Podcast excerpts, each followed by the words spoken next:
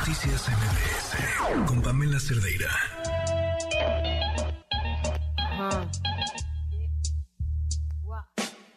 Quisiera tener cosas dulces que escribir, pero tengo que decidir y me decido. Esta es la historia que nos tiene Joali Reséndiz. La siguiente denuncia tiene que ver con una agresión sexual a una joven que llamaremos M dentro de la UAM Iztapalapa. Estos fueron los hechos.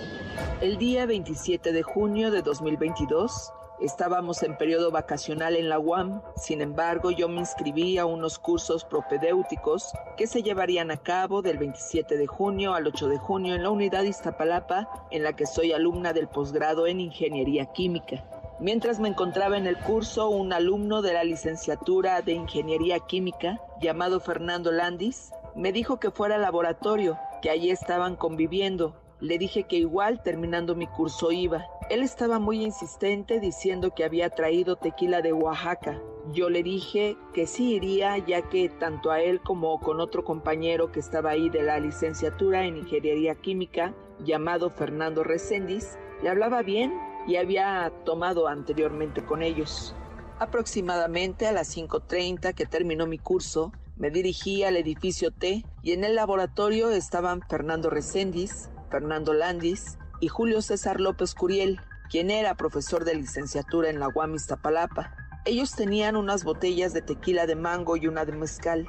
Me sirvieron un caballito de tequila en un vaso de aproximadamente 250 mililitros. Me lo tomé.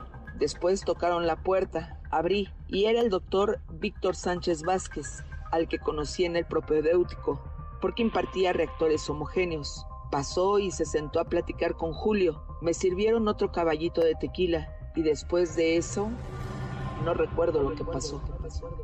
Tengo muchos flashbacks al momento que recuperé la conciencia. El primero es en otro laboratorio del edificio T, en el que yo me encontraba en el suelo y Julio me decía que me callara y yo decía que no.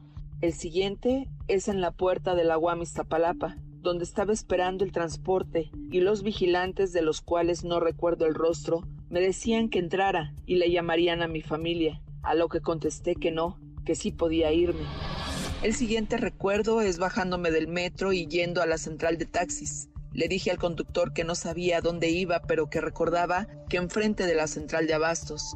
Me dijo que cuál central de abastos. Le dije que la de Iztapalapa. Me preguntó que si por periférico. Contesté que sí. En el taxi me di cuenta que no llevaba mi mochila y mi celular, solo mi monedero, y vi que el taxímetro ya marcaba 300 pesos. En ese momento el conductor me dijo que podría Maps porque esos no eran sus rumbos y no sabía llegar bien. Le dije que sí, que ya ubicaba, que solo fuera lento y yo le decía dónde meterse. Llegamos a la casa de mis tías y les toqué para que por favor pagaran el taxi. El chofer se fue, entré y me puse a llorar porque no recordaba qué había pasado. Me dijeron que ya era un poco más de las 12 y nunca me di cuenta de cuánto tiempo pasó. Les llamaron a mis papás y ellos me dijeron que iban a ir al día siguiente por mí porque vivimos en el Estado de México. Me dieron agua, estuvieron ahí conmigo y les dije que no recordaba y después me dieron una pijama y me fui al baño. Ahí me bajé mi ropa y me di cuenta que el pantalón estaba mojado. Mi calzón estaba al revés. Cuando me limpié me percaté que sangraba. Aún no era mi periodo, ni estaba cerca de serlo. Me levanté la blusa y vi que mis tirantes estaban desabrochados. Me solté a llorar. Me fui a acostar pero me dolían las piernas, las rodillas. Me sentía asqueada pues me imaginaba qué había ocurrido, pero no quería asegurarlo. Y no quería hasta hablar con los que habían estado presentes el día anterior conmigo. Tanto Julio como los Fernandos buscaron a la joven M y le preguntaron con curiosidad qué era lo que recordaba. Los tres hablaron con ella y los tres le dieron versiones distintas.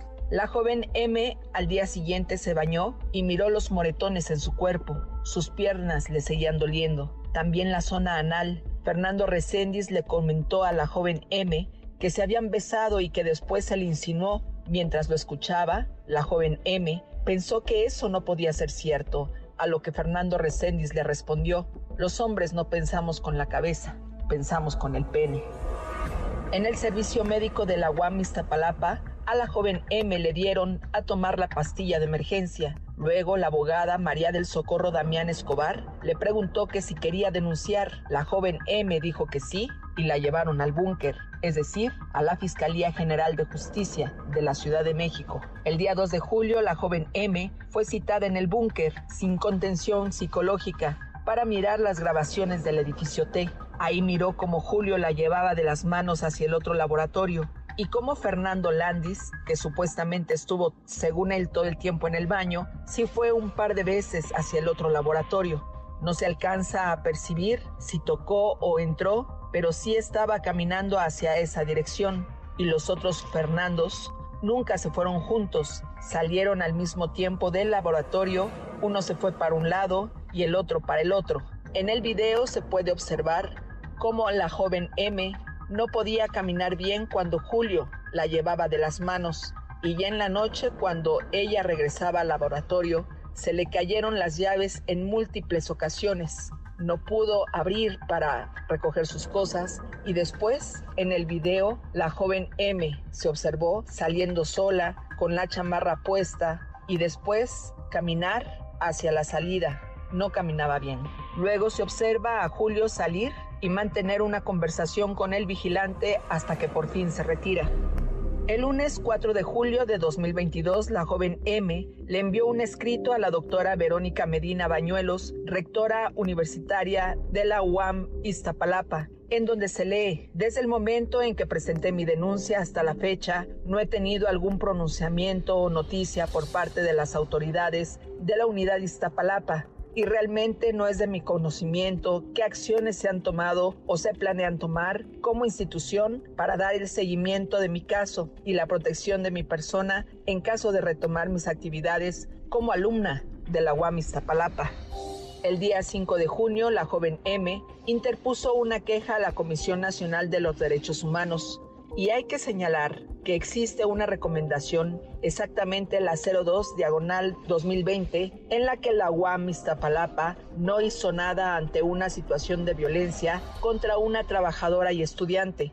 Se sorprendieron y argumentaron que esa recomendación no era para ellos. El 13 de julio de 2022, la joven M envió un escrito a la Rectoría General de la UAM a fin de enterarlos de lo ocurrido. En la fiscalía, la entonces funcionaria de atención a víctimas de este delito, Laura Borboya, le proporcionó su número telefónico personal para que cualquier duda o irregularidad se le hiciera llegar y le indicó que le iban a reasignar una nueva asesora legal con la que iba a estar trabajando. Ella le iba a esclarecer todas sus dudas y se llegó al acuerdo de que le iban a informar cuando se judicializara su caso y se mantendría al tanto de toda la investigación, así como de una nueva mesa de trabajo que, según la joven M, nunca se llevó a cabo.